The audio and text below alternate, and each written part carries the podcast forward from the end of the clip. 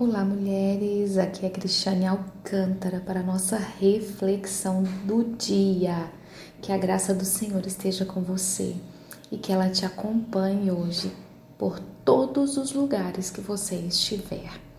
E a nossa reflexão hoje vai falar sobre o que nós temos feito com as palavras e com os diagnósticos que nós temos recebido que nós fazemos quando nós recebemos uma notícia triste? Como nós reagimos? Fala muito sobre quem nós somos, em quem nós temos sido firmadas.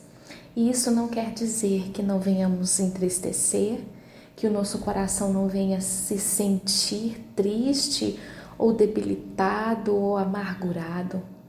Muito pelo contrário. Nós podemos sim e devemos e trazer para fora todas essas reações de emoções e sentimentos. Quando nós aprisionamos essas essas emoções e esses sentimentos, como a tristeza, o choro, quando nós trazemos muita fortaleza para nós e não nos permitimos viver aquele momento onde a palavra nos atingiu e nos entristeceu, onde o diagnóstico chegou e nos entristeceu, nós podemos colocar os olhos nos problemas e esquecer verdadeiramente que a solução está apenas um pequeno passo a uma pequena decisão. Quando nós fixamos os nossos olhos nos acontecimentos ruins, nos diagnósticos ruins, nas palavras que as pessoas lançam sobre nós que não nos agradam, nas situações que nós vivemos que nos denigrem e nos agridem, nós deixamos de olhar para aquele que nos criou e que pode trazer respostas, restaurações, transformações para a nossa vida. No livro do, de 1 Samuel, no capítulo 1, conta a história de uma mulher que durante muito tempo sofreu por um diagnóstico que ela carregava em seu corpo. Ana era humilhada constantemente por não ter filhos, por não gerar. E esse diagnóstico que estava sobre ela, ela trouxe para o seu interior e ela cultivou durante anos. E ela viveu esse processo de choro, de lamento, de tristeza durante muito tempo. E talvez você hoje me ouvindo, mulher, você pare e pense: nossa, quanto tempo eu tenho buscado ser forte e não permitido viver dias de choro pelo que eu recebi como palavra ou diagnóstico. Quanto tempo eu tenho voltado o meu olhar apenas para guardar aquilo que me entristece, me causa dor. Eu me peguei nessa situação. E sabe o que acontece? O nosso corpo, ele reflete essas dores que nós escondemos. O nosso corpo, a nossa mente, ela vai guardando no nosso subconsciente todas essas palavras, todos esses diagnósticos, todas as situações. E por mais que nós nos façamos de forte, que engulamos o choro, que tenhamos um semblante de paz e tranquilidade. Quando nós entupimos a nossa mente desses diagnósticos e não nos permitimos viver um de cada vez e vencer um de cada vez, quando nós ficamos ali remoendo, remoendo, ele nos causa dores internas. E muitas vezes a nossa mente pode trazer dores no nosso corpo físico. Olha só o que diz em 1 Samuel, capítulo 1, versículo 10 e 11. Levantou-se Ana e com amargura de alma orou ao Senhor e chorou abundantemente.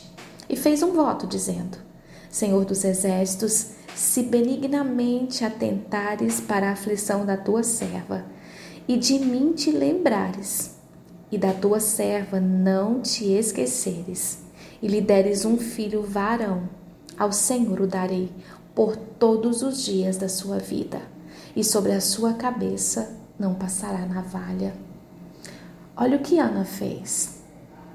Ana estava amargurada de alma, e então ela orou ao Senhor, mas ela chorou abundantemente, porque tudo que ela carregava causava uma dor.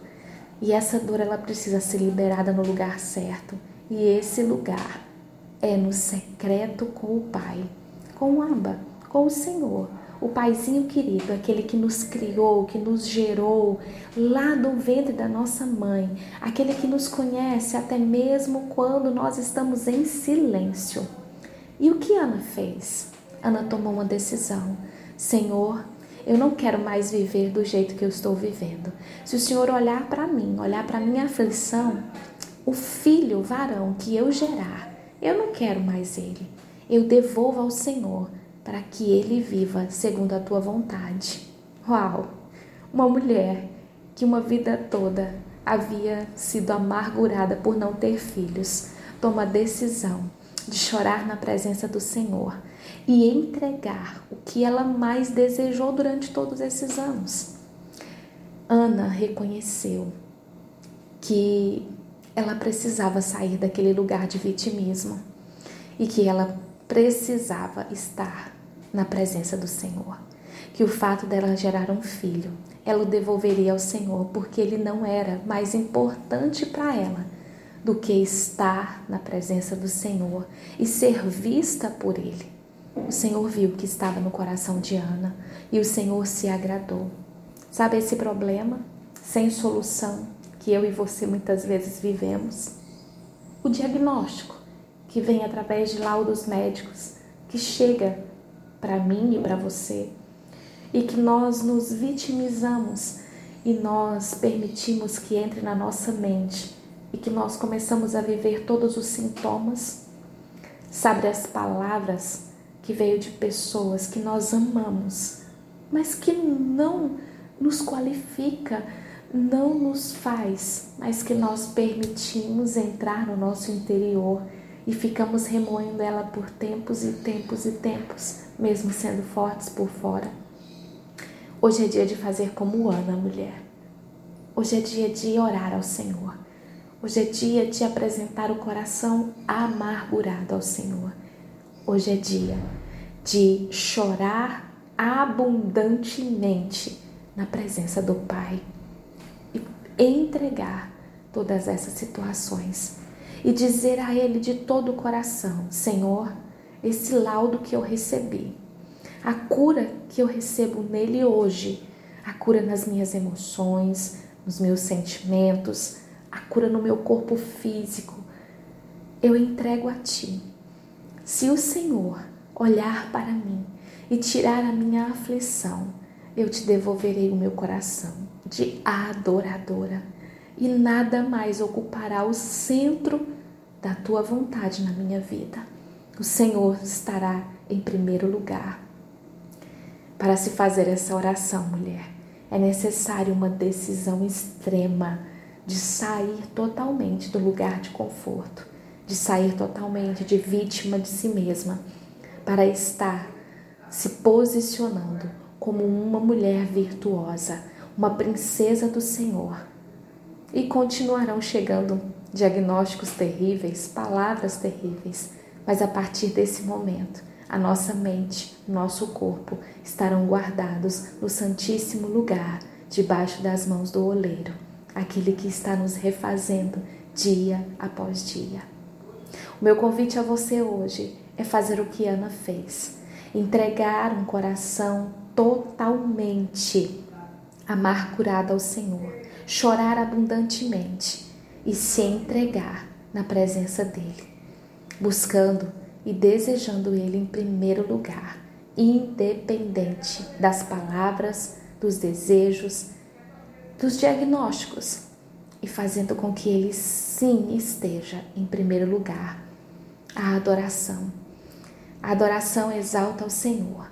E se nós nos diminuirmos na presença dele, ele será exaltado através da nossa cura, através da, da nossa restauração completa. Que você possa refletir sobre essas palavras hoje, mulher, e que você possa decidir estar na presença do Abba, no seu secreto, para que ele te transforme, assim como transformou Ana em mãe de filhos, e ela louvou ao Senhor e engrandeceu o seu nome. Que a graça do Senhor esteja com você e que flua através de você, através da decisão de se tornar uma mulher com virtudes na presença do Senhor. Em nome de Jesus.